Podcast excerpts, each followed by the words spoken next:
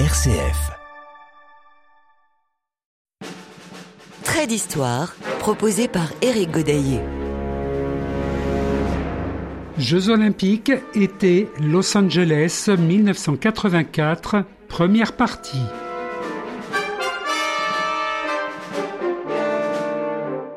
Les quatre principes de l'olympisme tels que souhaités par Pierre de Coubertin être une religion, c'est-à-dire une adhésion à un idéal de vie supérieure, d'aspiration au perfectionnement. Représenter une élite d'origine totalement égalitaire, en même temps qu'une chevalerie avec toutes ses qualités morales. Instaurer une trêve des armes, fête quadriennale du printemps humain glorifier la beauté par la participation au jeu des arts et de la pensée.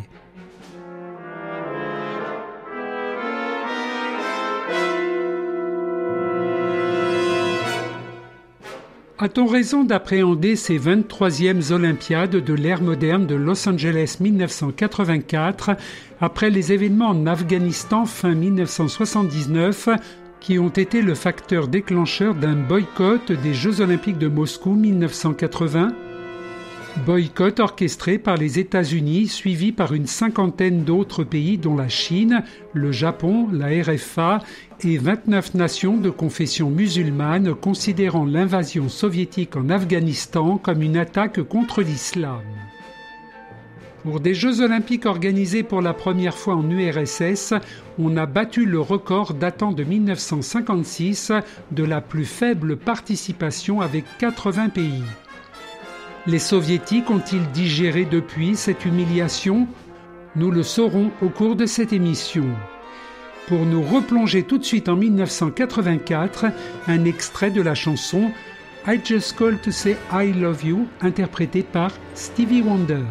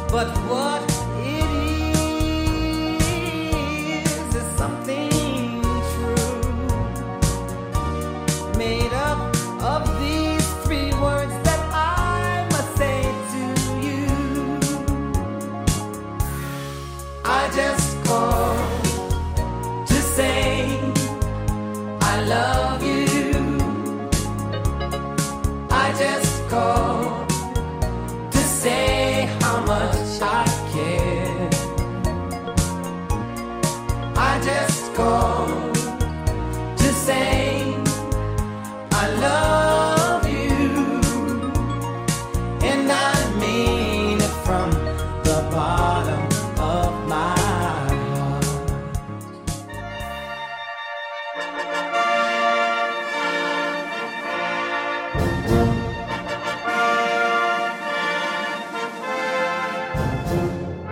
Les Jeux olympiques de Los Angeles s'inscrivent dans un contexte nauséabond digne des plus grands épisodes de la guerre froide et sous fond de revanche après ce qui s'est passé quatre ans plus tôt à Moscou. Il est de tradition lors de la clôture des Jeux olympiques de procéder à la transmission du drapeau par les officiels du pays recevant les Jeux à ceux qui les accueilleront quatre ans plus tard. À Moscou, le rituel ne fut pas respecté. De toute façon, il n'y avait pas de délégation américaine puisque le président des États-Unis de l'époque, Jimmy Carter, avait décidé le boycott des Jeux. L'hymne américain fut remplacé par l'hymne olympique et le drapeau regagna son placard avant d'être transmis ultérieurement aux Américains. Personne n'aurait pu imaginer une telle situation, mais en regardant en arrière, il y avait déjà de la compétition entre les deux villes. En 1974, Moscou fut préféré à Los Angeles, déjà candidate. Après cet échec, Los Angeles présenta à nouveau sa candidature et la seule adversaire, Téhéran, annonça son retrait. C'est donc le 18 mai 1978 que Los Angeles fut élu et à ce moment-là, outre une petite appréhension, autant chez les soviétiques que chez les américains, rien ne laissait penser de la destinée des sportifs de ces deux pays qui seraient privés chacun leur tour de Jeux olympiques.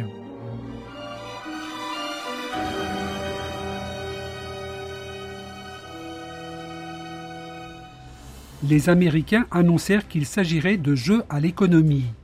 C'est la troisième fois que les États-Unis accueillent les Jeux olympiques d'été et la deuxième fois pour Los Angeles. Le maire de la ville fit savoir qu'il était hors de question que les contribuables participent au financement de ces Jeux qui vont par conséquent ressembler à une perpétuelle campagne publicitaire.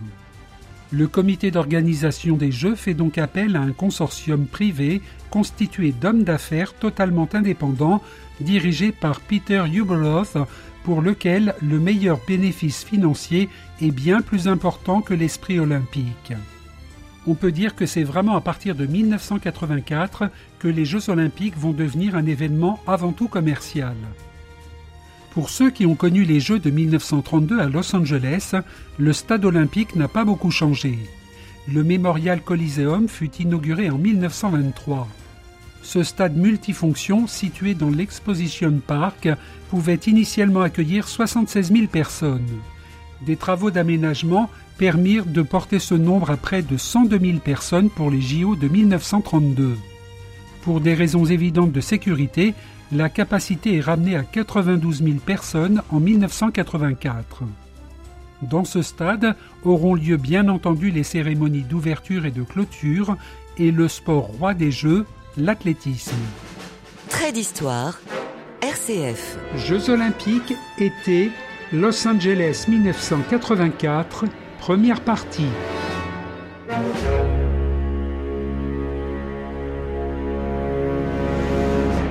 Juste à côté du stade, construite entre 1957 et 1959, la Memorial Sport Arena, une salle polyvalente capable d'accueillir autant des congrès politiques que des concerts ou du sport comme le catch ou le basketball. Mais pour ces Jeux olympiques, les quelques 16 000 spectateurs pourront y voir les combats de boxe. Les épreuves de gymnastique auront lieu dans le pavillon Pauley, à l'origine la salle de basketball de l'Université de Californie de Los Angeles. Ce pavillon, ouvert en 1965, qui doit son nom à Edwin Pauley, qui en a financé un cinquième de la construction, peut accueillir 12 000 spectateurs. Alors si le basket ne se joue pas au Memorial Sport Arena ni au pavillon Paolais, où se jouera-t-il? En dehors de Los Angeles, à Inglewood, au sud-ouest et proche des côtes du Pacifique. Le Great Western Forum, terminé en 1967, peut accueillir 17 000 personnes. Les épreuves de tir à l'arc, canoë-kayak, aviron, cyclisme, route et piste, équitation, escrime, handball, football, pentathlon moderne, volet, waterpolo, tir, hockey sur gazon, lutte, voile auront toutes lieu elles aussi en dehors de Los Angeles, mais sont réparties dans l'État de Californie. Quelques matchs de football auront lieu dans le Massachusetts et le Maryland. Revenons à Los Angeles. La natation, le plongeon et la natation synchronisée, dont il s'agit de l'entrée aux Jeux olympiques, auront lieu dans les bassins de l'Olympic Swim Stadium de l'Université de Californie du Sud, où est situé par ailleurs le village olympique. Il y a deux sports en démonstration, le tennis et le baseball.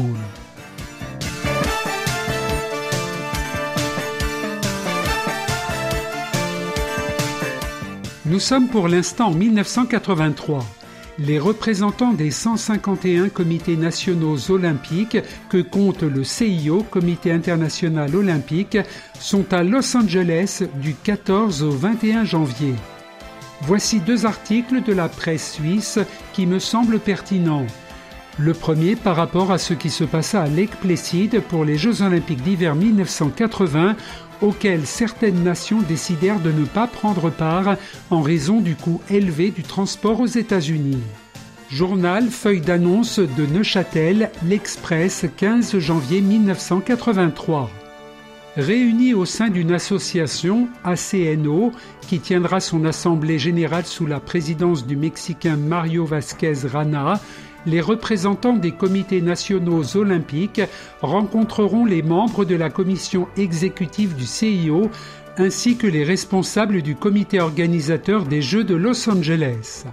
Le président du CIO, Juan Antonio Samaranch, accorde une importance encore plus grande à cette rencontre qu'à celle qui se déroula au début de l'année 1982 dans les mêmes conditions avec les représentants des fédérations internationales.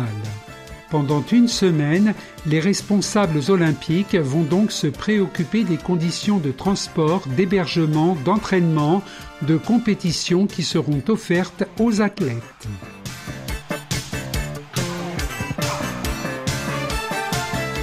Second article, cette fois-ci dans le journal suisse La Liberté du 21 janvier 1983.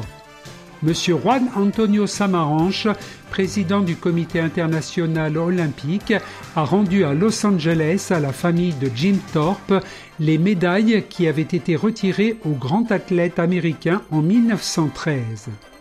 Jim Thorpe, 1888-1953, indien de la tribu des Sax and Fox, ayant une ascendance irlandaise, gagna les médailles d'or du pentathlon et du décathlon aux Jeux olympiques de Stockholm en 1912. Mais il avait reçu auparavant entre 60 et 100 dollars par mois pour jouer au baseball et fut disqualifié pour fait de professionnalisme. Jamais il ne s'en était consolé.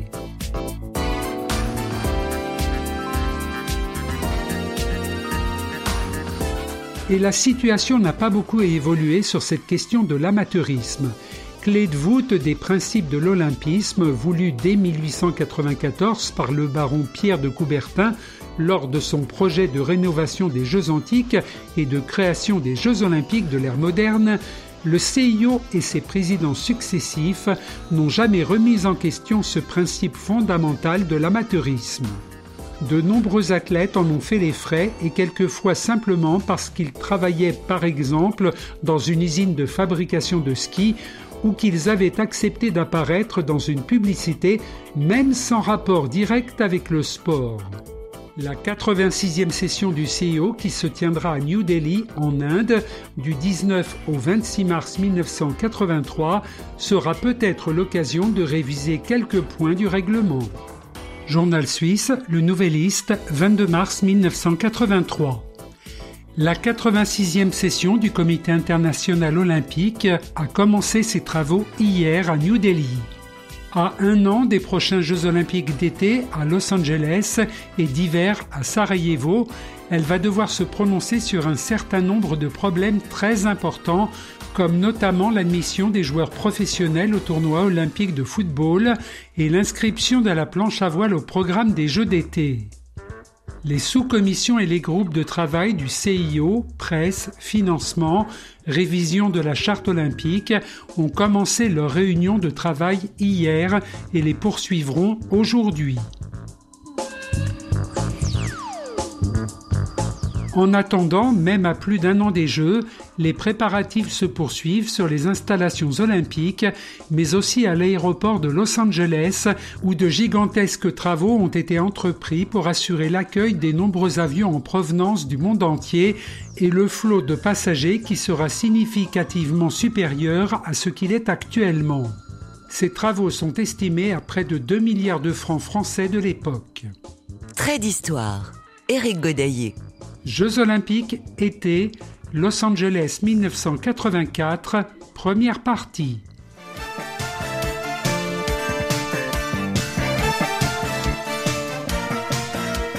Je termine sur les travaux en cours en 1983. Il y a quelques minutes, en évoquant les différents sites des compétitions, je vous ai parlé de la rénovation du célèbre stade Coliseum, déjà utilisé pour les Jeux en 1932. Ces travaux sont maintenant terminés, mais ne font pas l'unanimité parmi les premiers concernés. Du journal L'Impartial, 29 juin 1983, extrait. Il faudra attendre un an prochain et les épreuves de sélections américaines pour connaître les véritables qualités des installations olympiques du Coliseum de Los Angeles, inauguré ce week-end à l'occasion du match États-Unis-RDA et d'une réunion internationale d'athlétisme. Les avis étaient notamment partagés à propos des possibilités de la piste dessinée autour du terrain de football et qui a coûté plus de 500 000 dollars. Paradoxalement, ce sont les Américains qui se sont montrés dans l'ensemble les plus réservés. La piste est très lente et il faut beaucoup forcer pour conserver son rythme, analysait Larry Mirix, vainqueur du 200 mètres. Cet avis était partagé par Edwin Moses.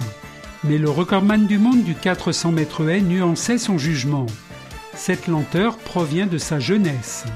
Pour sa part, David Lee, 400 mètres haies, ne pouvait s'empêcher de faire des comparaisons. Cette piste n'est en rien comparable avec celle d'Indianapolis, beaucoup plus rapide.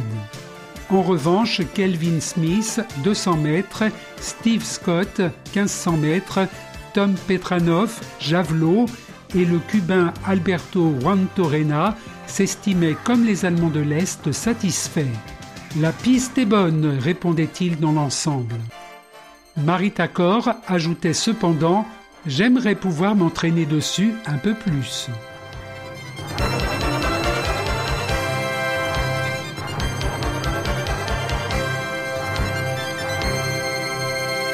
Voyons maintenant quelles sont les nations qui vont participer à ces 23e Jeux olympiques. On peut espérer au moins 155 nations, dont certaines sont présentes pour la première fois. Bahreïn, Bangladesh, Bhoutan, Djibouti, Gambie, Grenade, Guinée équatoriale, île Salomon, île Vierge britannique, Maurice, Mauritanie, Oman, Qatar, Rwanda, les Samoa, Taipei, les Tonga, République arabe du Yémen et Zaïre. Mais c'était sans compter sur la surprise soviétique qui n'en est pas vraiment une. C'est le 8 mai 1984 que l'URSS fait tomber la nouvelle. L'Union des républiques socialistes soviétiques n'enverra pas de délégation aux Jeux olympiques d'été de 1984. Journal de 20 h Antenne 2, 8 mai 1984. Voix de Bernard Rapp. Ce soir pourtant, les jeux sont faits, il n'y aura pas de soviétiques aux Jeux de Los Angeles. Écoutez la manière dont le speaker de la télévision soviétique l'a annoncé tout à l'heure. Dans ces conditions, le Comité national olympique du RSS est obligé de déclarer qu'il est impossible que les sportifs soviétiques participent aux Jeux olympiques de Los Angeles. Agir autrement serait approuver les actions anti-olympiques des autorités américaines et des organisateurs. Les réactions sont nombreuses aux États-Unis. Voici celle du président des États-Unis, Ronald Reagan, ainsi que l'un des principaux intéressés, le maire de Los Angeles. 10 mai 1984. Le président Ronald Reagan est très déçu. Je regrette cette malheureuse décision de boycottage, décision qui prive surtout tous ces jeunes athlètes soviétiques qui espéraient beaucoup et qui ne viendront pas aux Jeux.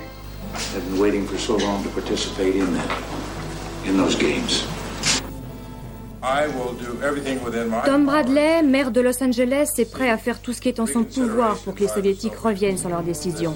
Tout est organisé ici pour les recevoir. J'irai à Moscou s'il le faut. Pourtant, tout avait été préparé. L'université UCLA de Los Angeles a été réquisitionnée pour accueillir les soviétiques avec des aménagements comme la création de couloirs grillagés réservés aux athlètes. Le FBI et la CIA ont été sollicités pour assurer la sécurité de la délégation soviétique. Même un mouvement pourtant hostile à la venue des soviétiques à Los Angeles, bande de soviets, avait prévu de prendre en charge les athlètes qui demanderaient l'asile politique pendant les Jeux. À Los Angeles, au comité d'organisation, tout le personnel travaillait avec la certitude que les soviétiques participeraient aux Jeux mais qu'ils attendraient le 2 juin, date limite du règlement, pour annoncer ou non leur présence. Aujourd'hui, avec la décision soviétique, ce sont plus de 600 millions de droits de télévision que perd le comité d'organisation et bien d'autres recettes liées à la publicité. Mais dans cette affaire, ce sont avant tout les sportifs du monde entier qui sont les perdants. Et comme pour le boycott américain en 1980, qui avait entraîné une cinquantaine de pays à en faire de même, l'URSS draine essentiellement ses satellites communistes et quelques pays amis sur la voie du boycott, Afghanistan, Allemagne de l'Est, Angola, Bulgarie, Cuba, Corée du Nord, Éthiopie, Hongrie, Laos, Mongolie, Pologne, Tchécoslovaquie, Yémen du Sud, Vietnam. Toutefois, on trouve une exception parmi les pays du bloc de l'Est, la Roumanie, dont les gymnastes devraient avoir le champ libre. Comme on pouvait le craindre, le boycott soviétique des Jeux Olympiques fait tache d'huile. Après la Bulgarie, c'est l'Allemagne de l'Est qui annonce aujourd'hui qu'elle n'ira pas à Los Angeles. Ce n'est pas vraiment une surprise, mais cette décision contribue à figer un peu plus la situation. Et tout permet de croire ce soir que la décision soviétique est définitive et que d'autres pays du bloc de l'Est vont suivre l'exemple de Moscou. La rapidité avec laquelle la RDA vient de réagir laisse d'ailleurs penser que tout pourrait même aller assez vite maintenant. Trait d'histoire, RCF. Jeux olympiques été Los Angeles 1984, première partie. L'Allemagne de l'Est absente à Los Angeles, les Allemands de l'Est restant à l'intérieur de leurs frontières, de leurs murs tristement célèbres, rien que de très logique. L'alignement de Berlin-Est sur Moscou était tout à fait naturel et pour ainsi dire obligatoire. Résultat puisé, confirmé aux meilleures sources est-allemandes, dépit et frustration jusqu'au plus haut niveau sportif, voire politique. Mais le tout dans le silence, un silence total qui répond à la logique des blocs. Cependant, malgré les défections successives des pays du bloc de l'Est, certains pays communistes ne suivent pas le mouvement soviétique.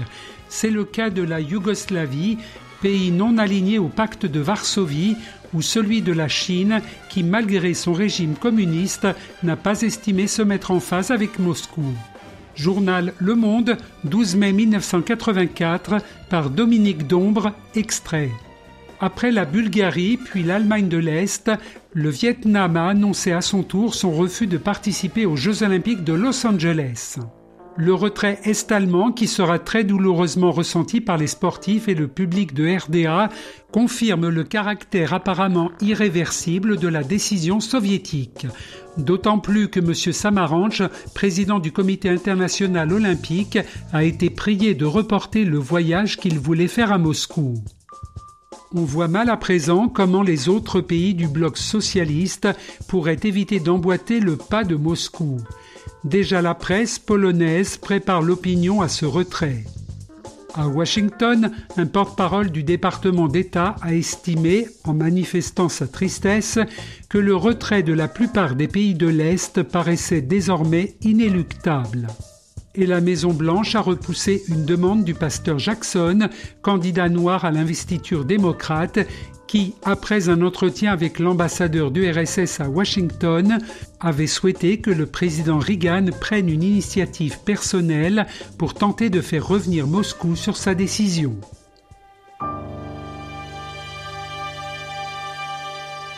En fait, l'URSS essaie de faire passer ce boycott non pas comme un retour d'ascenseur logique à l'affront américain de 1980, mais pour un motif tout autre. Les soviétiques prétextent une menace qui, selon eux, planerait sur la sécurité de leurs athlètes. Ils dénoncent également la tournure politique que les États-Unis comptent donner à cet événement. À noter que le président des États-Unis n'est plus Jimmy Carter, mais Ronald Reagan, qui arrive bientôt à la fin de son premier mandat, mais dont on a déjà entendu le point de vue sur l'URSS qu'il qualifie d'empire du mal. Ceci dit, ne soyons pas dupes, tout le monde s'attendait depuis longtemps à cette décision soviétique. Bref, malgré toutes les tentatives du président du Comité international olympique de l'époque, Juan Antonio Samaranch, les soviétiques et leurs amis campent sur leur position. Malgré ces nations absentes, c'est quand même un premier record qui est battu avant même l'ouverture des Jeux, le nombre de pays. 140, ce qui représente 6829 athlètes, 1566 femmes et 5263 hommes. Au niveau de la couverture médiatique, il y a 4327 médias de presse écrite et 4863 diffuseurs, radio et télévision confondus. Welcome to the opening ceremonies of the Games of the 23rd Olympiad at Los Angeles. Ces 23e Jeux olympiques d'été 1984 de Los Angeles peuvent s'ouvrir. Commençons donc par la cérémonie d'ouverture qui a lieu le 28 juillet au stade olympique Memorial Coliseum.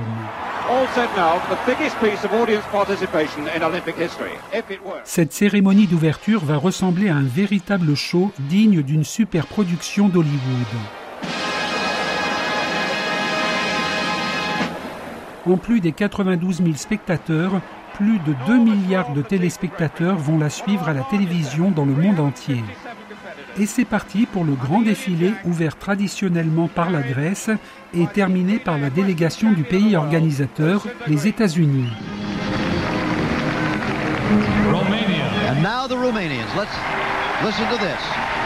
Parmi les nations les plus applaudies figurent la Chine, la Roumanie et la Yougoslavie, les trois pays qui ont refusé de boycotter les Jeux. Après le discours de Peter Uberhoff, c'est Juan Antonio Samaranch qui prend la parole et invite le président des États-Unis, Ronald Reagan, à ouvrir les Jeux.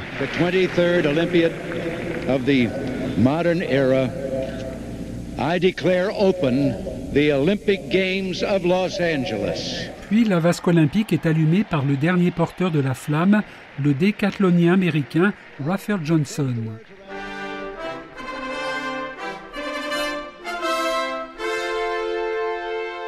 C'est le moment du serment olympique prononcé par Edwin Moses, le spécialiste du 400 mètres haies, suivi par le serment des officiels, prononcé quant à lui par une juge de gymnastique artistique, Sharon Weber.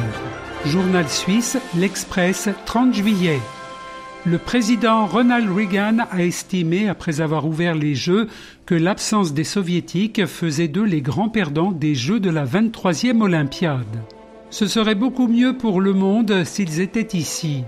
Mais je crois qu'ils sont les perdants, a déclaré le président américain au cours d'une brève interview à la chaîne de télévision ABC. M. Reagan a déploré l'intrusion de la politique dans le mouvement olympique et il s'est déclaré très troublé par des suggestions cyniques selon lesquelles les Jeux olympiques auraient vécu leur dernier jour. Je ne le pense pas, a-t-il ajouté. Le président des États-Unis a indiqué que l'atmosphère de la cérémonie d'ouverture lui avait suggéré que si l'on confiait certains problèmes de relations internationales à tous ces jeunes, il les résoudrait avant demain. Le président a enfin rappelé que l'objectif des Jeux olympiques était d'apporter la paix et qu'à leur origine, les guerres s'arrêtaient au sommet des Jeux. Référence CIO Journaux La Liberté, L'Express, Le Nouvelliste, L'Impartial et newspapersarchive.ch. Archives du journal Le Monde. Extrait sonore, journaux 20h, antenne 2, INA. Cérémonie d'ouverture télévision américaine ABC. Chanson I Just Called to Say I Love You, Stevie Wonder.